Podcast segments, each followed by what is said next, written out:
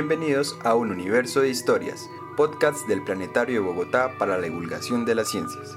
Los saluda Oscar Montenegro, mediador del Museo del Espacio. En Un Universo de Historias hablaremos de temas complejos para cerebros hambrientos. Espiaremos historias ocultas de los protagonistas de la ciencia. Aprenderemos de otras formas de pensamiento discutiremos sobre lo que nos hace ser lo que somos. Nos sumergiremos al profundo océano de las múltiples posibilidades, de los saberes propios y la imaginación. Acompáñenos a reinventar la forma de contar las ciencias.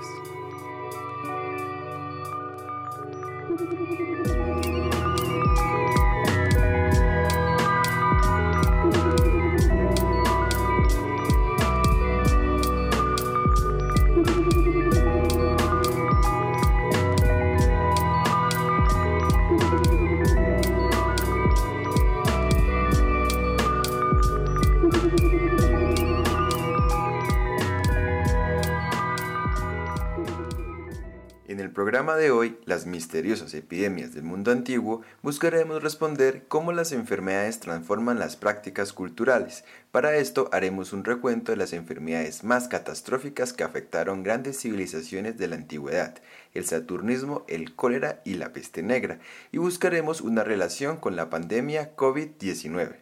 En la segunda parte del programa hablaremos del pensamiento de la comunidad inga sobre la enfermedad, la sanación y el buen vivir, con la intención de repensarnos lo que significa el cuidado propio en términos de la persona, el colectivo y la vida.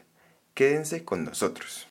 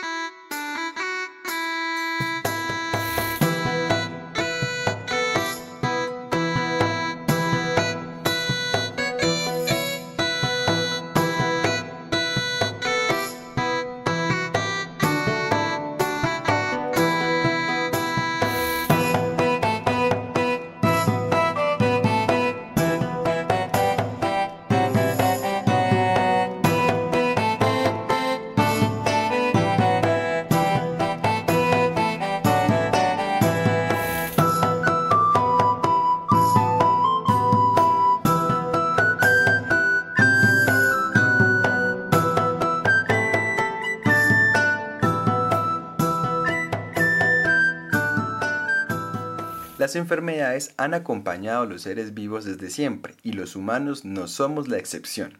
Aunque los primeros registros de grandes epidemias datan del siglo IV antes de nuestra época, paralelo a la constitución de las primeras grandes ciudades, hay registros más antiguos donde se describía una de las enfermedades más comunes e interesantes del mundo, el saturnismo. La llamada enfermedad de Saturno, el hombre taciturno y malgeniado era producida por la inhalación de gases de metales pesados en los procesos de extracción de cobre y plomo. Aunque es muy difícil de calcular, se estima que esta enfermedad ha cobrado la vida de millones de personas y ha sido un factor determinante para la caída de grandes imperios como el romano. Por ejemplo, se cree que los ciudadanos romanos bebían grandes cantidades de vino, aproximadamente 5 litros diarios.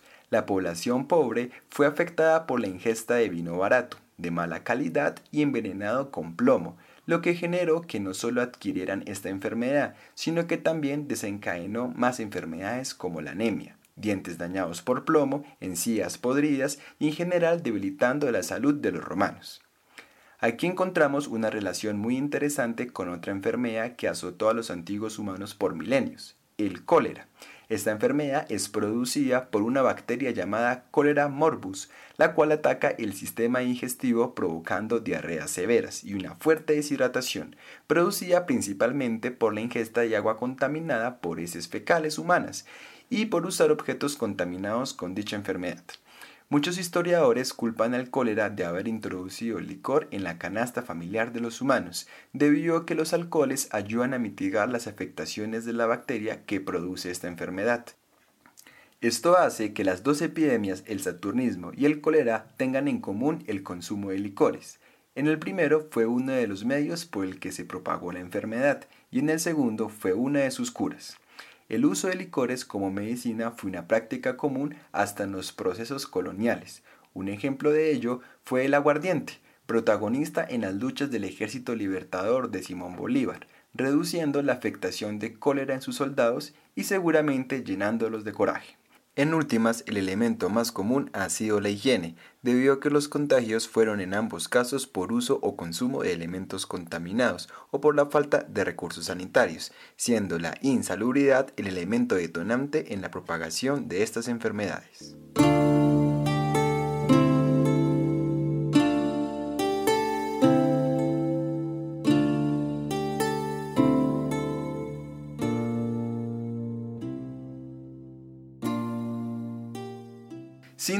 Una de las epidemias más mortíferas y de mayor recordación en la historia es la peste negra o peste bubónica, denominada así por los nódulos linfáticos conocidos como bubones, que se inflamaban en las primeras etapas de la infección. Los bubones se caracterizan por tener un olor nauseabundo y un tamaño no superior a un huevo de gallina. La peste negra genera afectaciones en el sistema respiratorio, inmunológico y digestivo, con un increíble porcentaje de mortalidad del 80%. Esta pandemia al parecer se originó en la dinastía Yuan, en la zona del planeta que hoy llamamos China. Se cree que apareció sobre el año 1300 debido a un cambio climático que provocó que se secaran los pastizales de la zona y generó que ratas migraran a zonas donde habitaban más humanos, el contacto con humanos terminó en una catástrofe, pues los humanos son infectados con la bacteria Yersinia pestis por medio de las pulgas que nuestros amigos roedores llevaban consigo. Y las personas infectadas sin saberlo lo diseminaron por Asia, África y Europa. ¿Cómo se expandió el virus? Miremoslo desde diferentes perspectivas. Los mongoles de la época cazaban roedores, y esto fue un determinante en la diseminación de la peste, pues tomaban sus pieles para vestirlas. Estas pieles, cargadas con pulgas, se alojaban en los humanos, lo que conllevaba una vez más a transmitir la enfermedad. Por otro lado, era la época de la ruta de la seda, una ruta muy importante que conectaba a Europa con Asia. Allí diferentes productos, entre esos pieles infectadas, también fueron comercializadas, convirtiéndose en un vector de contagio y además se presume que una invasión mongola en Crimea desató la mayor expansión del virus por Europa, pues luego de la invasión y habiendo infectado a cientos de personas, zarparon con rumbo a Constantinopla, Alejandría e Italia, llevando no solamente piezas de comercio, sino una de las peores plagas en Eurasia. Desde Italia se comienza a extender el virus por Europa Occidental, lo que convierte a China e Italia como los focos más importantes de la propagación de la enfermedad, curiosamente los mismos focos de la pandemia actual COVID-19.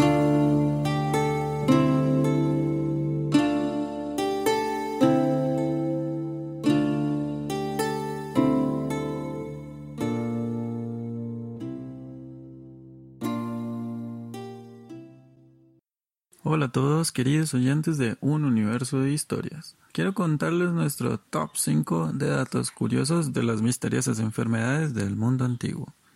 1. ¿Por qué es Saturnismo? Se denomina Saturnismo en asocio al dios Saturno, dios del plomo. El Saturnismo es una enfermedad crónica causada por intoxicación con sales de plomo. Los astrólogos afirmaban que Saturno daba carácter melancólico a las personas nacidas bajo su influencia. Estas personas intoxicadas eran personas de genio triste y taciturno. 2. El cólera o la cólera. Hmm. El cólera, en masculino, es una enfermedad de PM aguda, de origen bacteriano, caracterizada por vómitos repetidos y diarrea severa. La cólera, en femenino, es la ira, el enojo o el enfado. 3. Según la Organización Mundial de la Salud, si el cólera no se trata a tiempo, puede producir la muerte en cuestión de horas. Además, esta misma organización reporta entre 100.000 a 120.000 muertos al año, más o menos lo que equivale a llenar el estadio del Campín entre 3 y 4 veces o el Maracaná entre una y una vez y media. 4. En Italia hubo un terremoto en la época de desarrollo de la peste bubónica, en el siglo XIV. Allí algunos suelos se abrieron y los católicos usaron esto para decir que al abrirse el suelo se habrían emanado gases desde el infierno y habían contaminado a los humanos. 5. Al parecer, entre 1347 y 1353 murieron unas 50 millones de personas. Parece mucho, ¿verdad? Pues es equivalente, según proyecciones del DANE, para el 12 de febrero de 2020 a la población total de Colombia. Es decir, la cantidad de muertos en esos seis años equivalen a dejar a Colombia totalmente despoblada en este 2020. Y con esto llegamos al final de esta sección. Si les gustó nuestro top 5, déjenoslo saber en los comentarios y si ustedes tienen otros datos curiosos, compártanlos también en los comentarios. No olviden nuestra cita cada sábado para aprender sobre un tema nuevo y otros 5 datos curiosos. Chao, queridos amigos de Un Universo de Historias.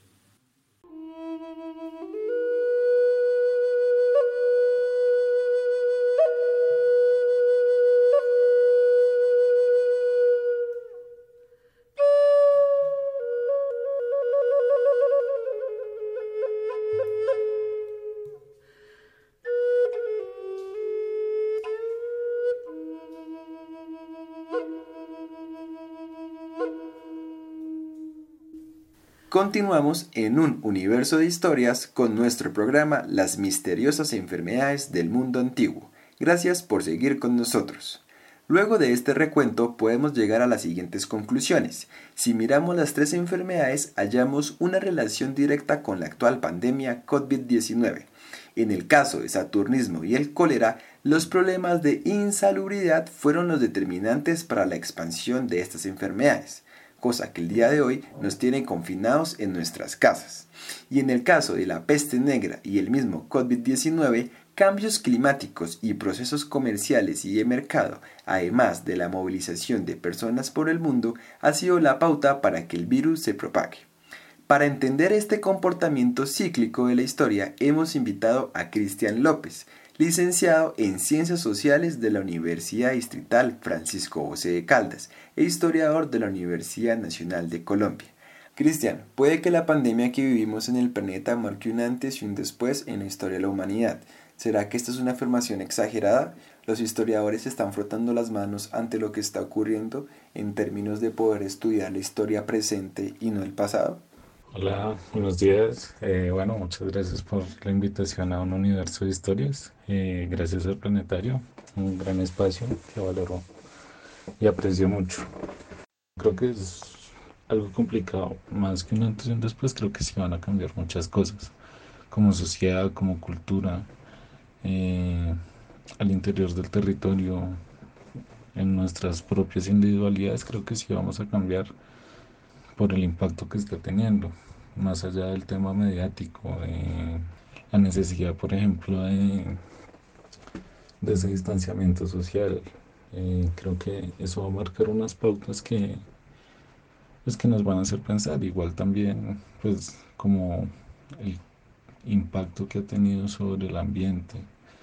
Creo que sí es un momento en que nos podemos repensar, es una oportunidad como historiadores creo que no nos lavamos las manos, eh, más bien creo que vamos hacia el pasado y vemos como cuáles son los referentes que tenemos. Y en esa medida creo que también entra como mi análisis. Dentro de todo siempre ha habido como un cambio. Pero eso pues digamos que está por definirse. Bueno y si revisamos esos referentes ¿a quién podríamos culpar de la situación actual en relación al COVID-19? Lo primero es decir que el virus no tiene la culpa porque no tiene una agencia como tal. El virus no es bueno ni malo, es algo que existe, que no tiene vida, pero que de alguna forma se ha propagado.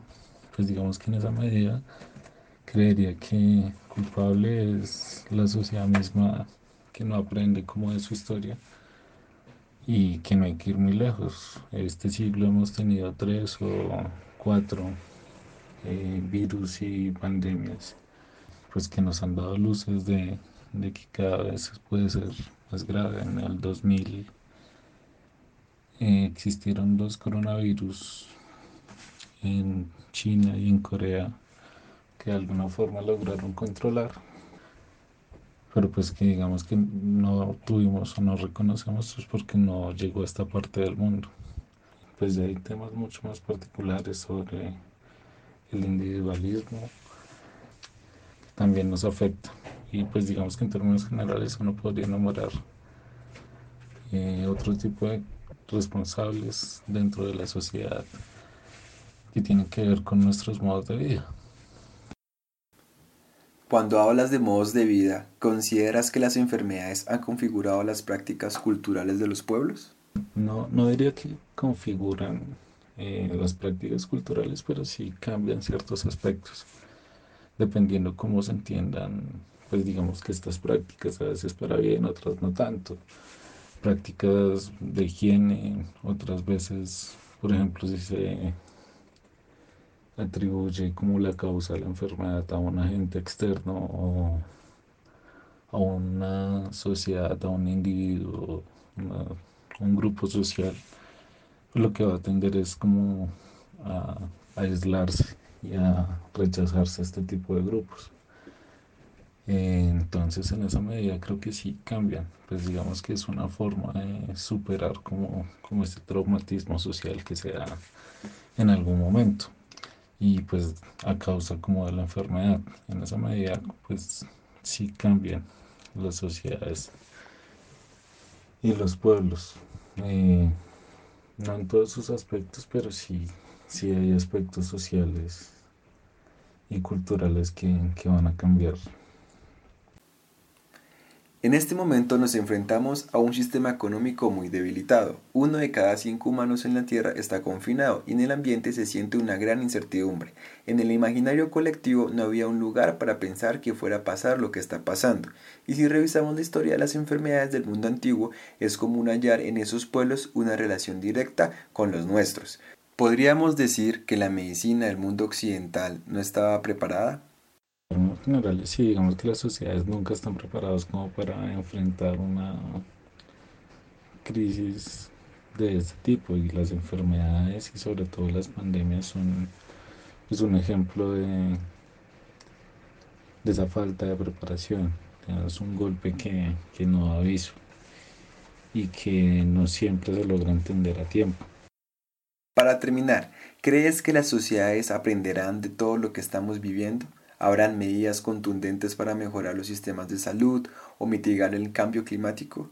O como dicen, la historia siempre se repite. Es una oportunidad, creo que es una oportunidad para dejar de pensar en el yo y pensar más en el nosotros, para darnos cuenta de cuál es el impacto que como sociedad y como individuos tenemos dentro de la sociedad, dentro del mundo que nos rodea y pues cambiar cierto tipo de relaciones. En esa medida no solo cambiar el sistema de salud, sistema económico, que no serán grandes cambios, pero sí algo que nos permite reaccionar de una mejor forma ante algo que no podemos prever. Eh, pero sí creo que deja unas bases sólidas para poder eh, responder de una mejor forma y también pues cambios dentro de la sociedad, la forma en cómo nos relacionamos con los otros hoy no todo el mundo puede afrontar eh, el quedarse en la casa. Tenemos como sociedad que trabajar. Eh, entonces en esa medida creo que, se pueden plantear bases para, para, para un cambio. Espero que para bien, pues creo que como lo mencioné, no todos los cambios han sido para bien, pero pues en esta medida a nivel de sociedad creo que podemos tener un buen ejercicio de introspección y actuar en consecuencia. Queremos agradecerte por tus palabras y esperemos que esta situación se solucione pronto.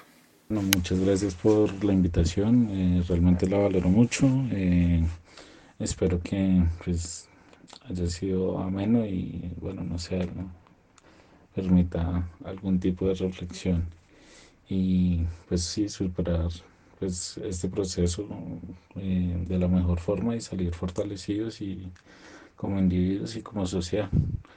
Eh, muchas gracias nuevamente.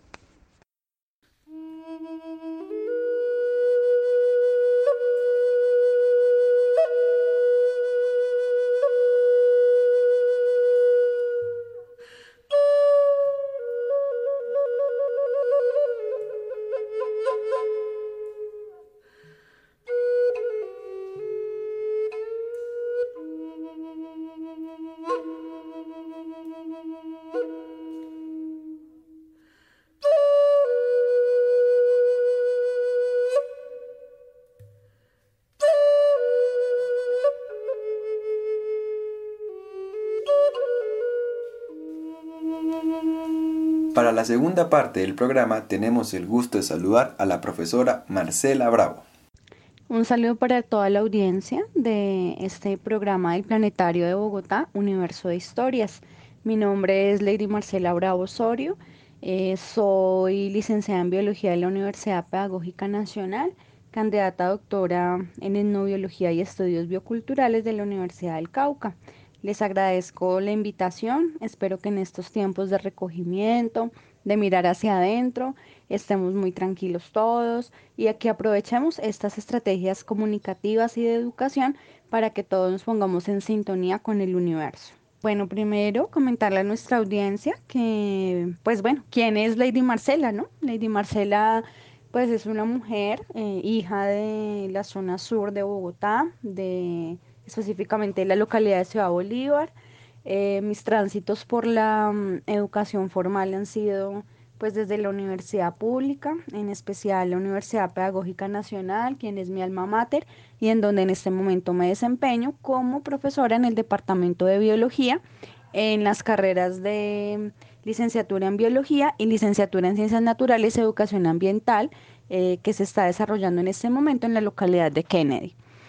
Eh, como profesional, pues he tenido diferentes experiencias, tanto en, en educación formal como no formal.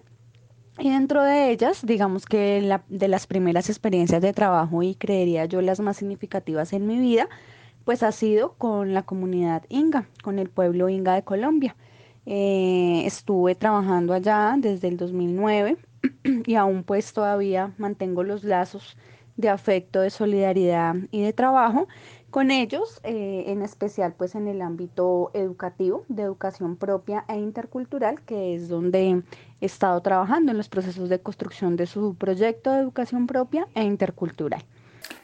Cuéntenos acerca de la comunidad Inga. Háblenos del territorio en el que habitan, de sus tradiciones, de sus actividades cotidianas y de sus prácticas culturales. Pues para toda la audiencia, el pueblo Inga es una comunidad indígena de nuestro país, ubicada principalmente en los departamentos del sur de Colombia, Nariño, Putumayo, Cauca y Caquetá. También hace presencia en Villavicencio, Bogotá, Medellín, Cali, Yopal, Arauca, Puerto Carreño, Valledupar, Santa Marta, Cartagena, Barranquilla, Bucaramanga, Riohacha, Cúcuta y Buenaventura. Esto quiere decir que el pueblo inga eh, pues es un pueblo indígena presente en la mayor parte del territorio nacional Em, la última vez que hablé con el Taita eh, representante de su organización, el Taita Hernando Chindoy, creo que me dio el dato de que en este momento más o menos son 18 mil ingas en el país, entonces pues eso también es eh, un referente, ¿no? Son, son los indígenas que muchas veces nosotros vemos acá en Bogotá que tienen unas ruanas coloridas, se llaman sayos, y bueno, pues que manejan un tema muy bonito, muy interesante que le puede aportar mucho a la humanidad con relación a la idea de la medicina. ¿Cuál ha sido su experiencia del trabajo realizado con esta comunidad en relación a los procesos de educación propia e interculturalidad? El pueblo Inga mm, de los departamentos de Nariño, Putumayo, Caquetá y Cauca eh, han recorrido un camino de cuidado y defensa de la vida y de Nucanchipa al Pamama del territorio eh, con la construcción de su proyecto y su modelo de educación propia intercultural, entendiendo la educación propia como una estrategia de defensa y cuidado de la vida misma, ¿no? Entonces, em, en ese sentido, digamos que el pueblo inga se ha organizado eh, para sacar adelante sus procesos de comprensión primero de lo que significa ser un indígena inga en Colombia, en el contexto que tenemos, y obviamente con relacionamiento a toda la sociedad, a toda la diversidad de pueblos, comunidades y formas de habitar que existen en Colombia y en el mundo.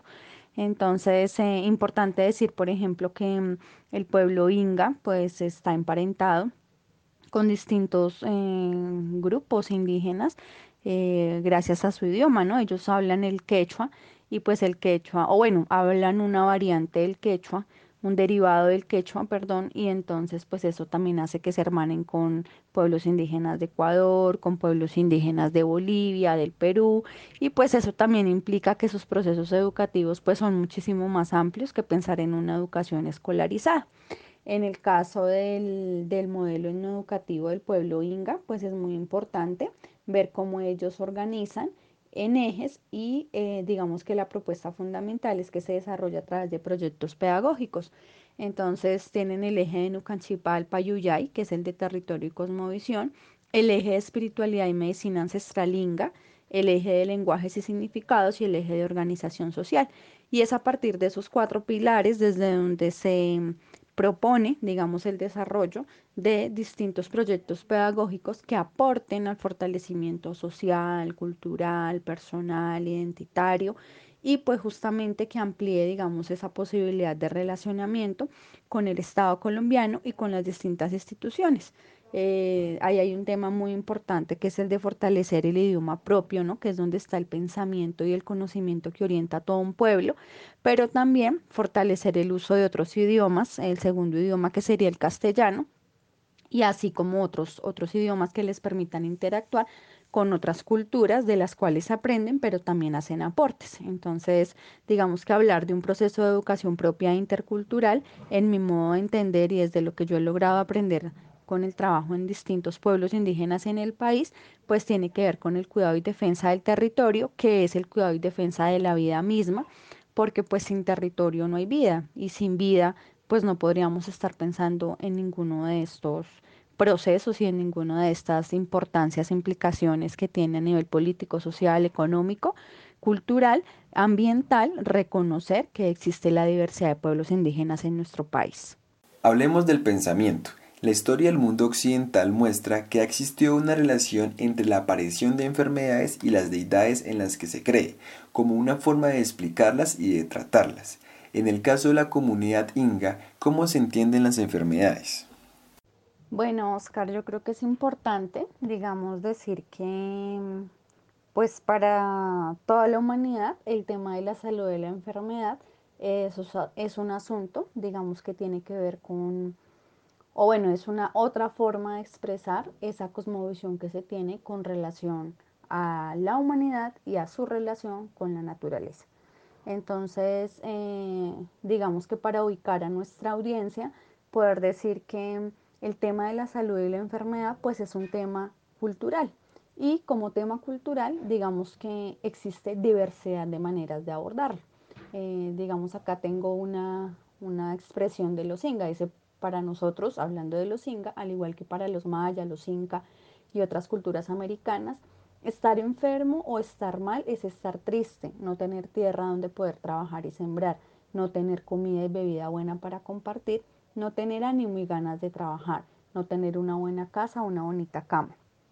Entonces fíjate cómo, digamos, más allá de que, de que sea una relación de que se entienda como un castigo, lo que expresa la enfermedad es un desequilibrio, es una desarmonización con Nucanchipalpamama, que es el territorio para, en este caso, para el pueblo inga, ¿no? Entonces, em, entender, digamos, de en primera instancia eso, ¿no? Esa idea de salud y enfermedad como una idea que está relacionada eh, con la falta de bienestar o la falta de armonía cuando se enferma, ¿no? O sea, cuando uno se enferma, eh, lo que está dando cuenta es de un desequilibrio entre esas relaciones que deben ser recíprocas, que deben ser complementarias con el territorio, con la naturaleza, con los demás organismos vivos del planeta y en general, digamos, con, con todo lo que concierne a los espacios de vida de los Inga. De otra parte, eh, por ejemplo, eh, estar mal puede llevar inclusive a la muerte, ¿no? Entonces siempre se piensa en curar y prevenir situaciones que puedan llevar a ese desequilibrio que puede llevar, digamos, a la muerte. Entonces, para ello hay unos especialistas dentro de la cultura inga, que son los abuelos, los abuelas, los abuelos, las abuelas, que son los yacha o los sinchi, que son los médicos tradicionales inga, los sabedores, los especialistas, banderos, parteras, curanderos, ¿cierto? Que gracias a ese profundo conocimiento y relaciones que han construido con Nucanchipa del Pamama, con su territorio, eh, digamos que pueden reordenar elementos físicos y espirituales que se alteran al momento de estar presente una enfermedad. Entonces hay otro elemento, digamos, muy importante que se comparte con otras culturas del país y también de América eh, y tiene que ver con, digamos, la enfermedad entendida con dualidades y complementariedades, ¿no? Entonces enfermedades frescas, enfermedades cálidas, males de frío, chirioncoi o de calor, coñoncoy. Los primeros, eh, digamos, em, se subdividen en, en, males provenientes, digamos, del mal aire, del ambiente de la atmósfera. Em, y también, digamos, eh, como enfermedades eh, provenientes de sustos, ¿no? Que producen, digamos, como una falta de ánimo para vivir, una falta de alegría.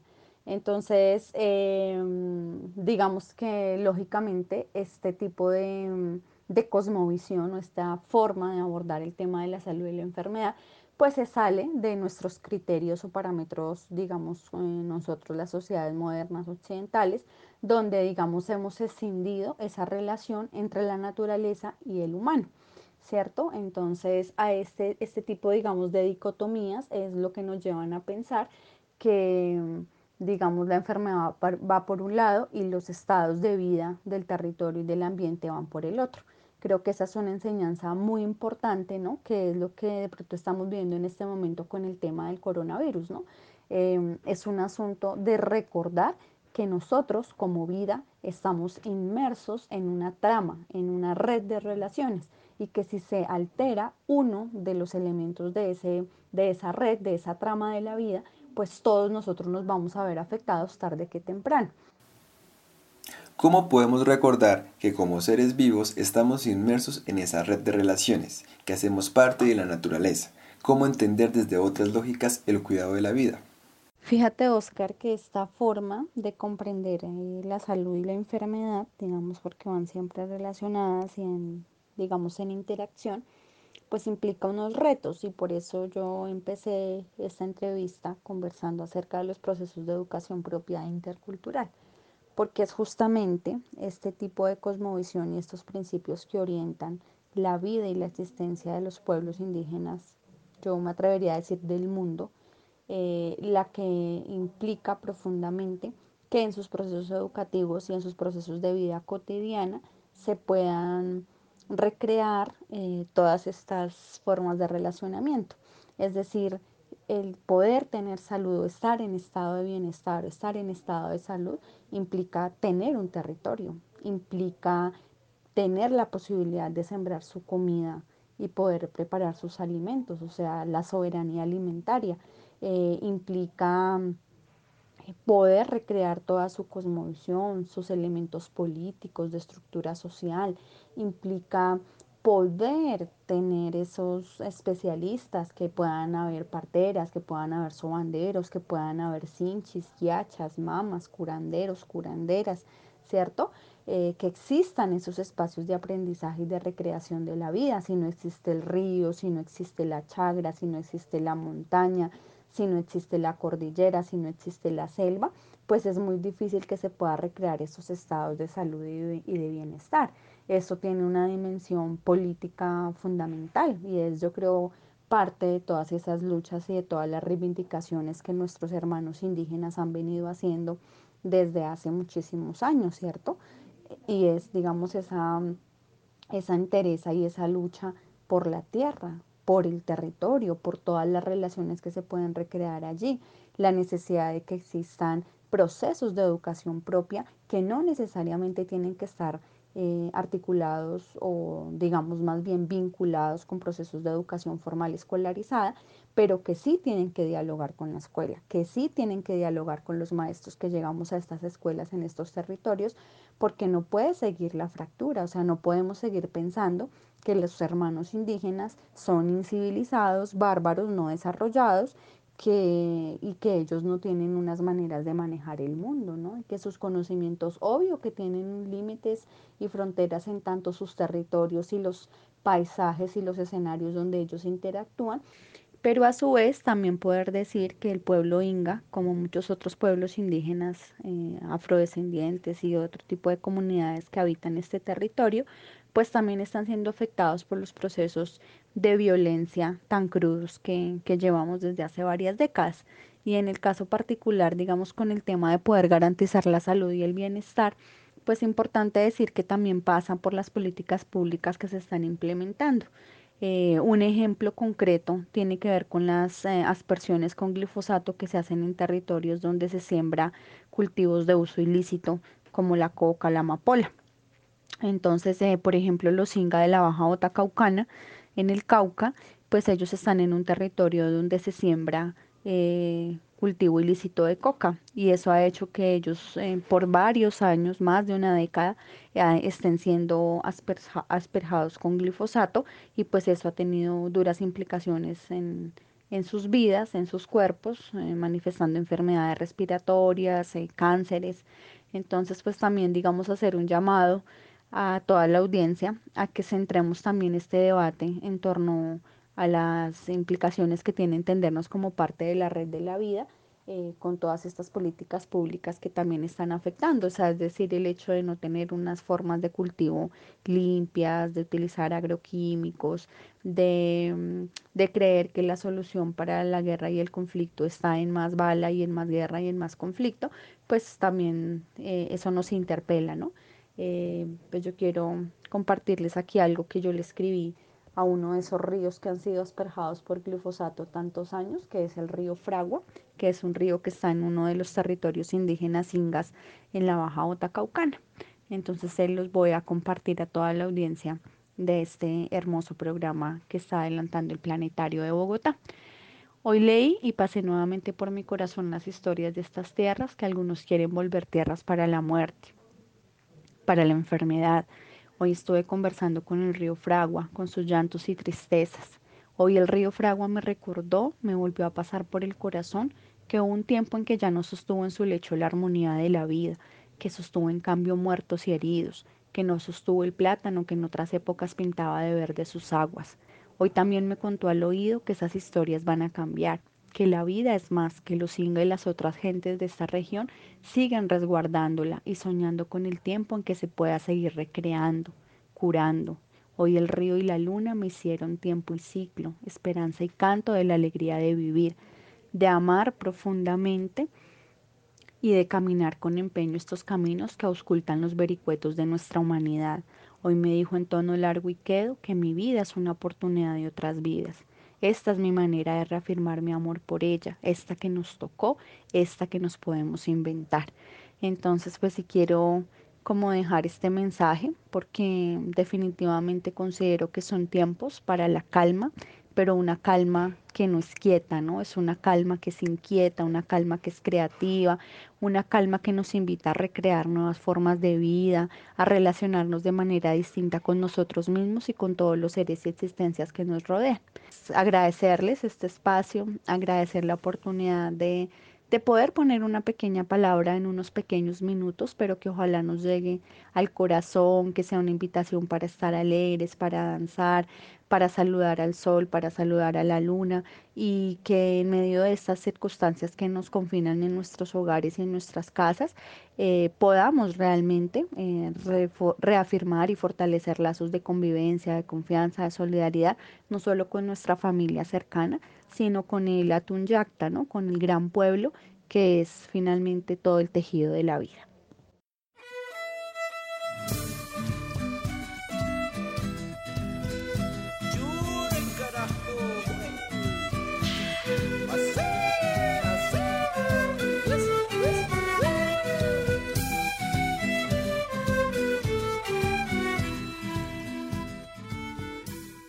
Con estas palabras de la profesora Marcela Bravo nos despedimos el día de hoy.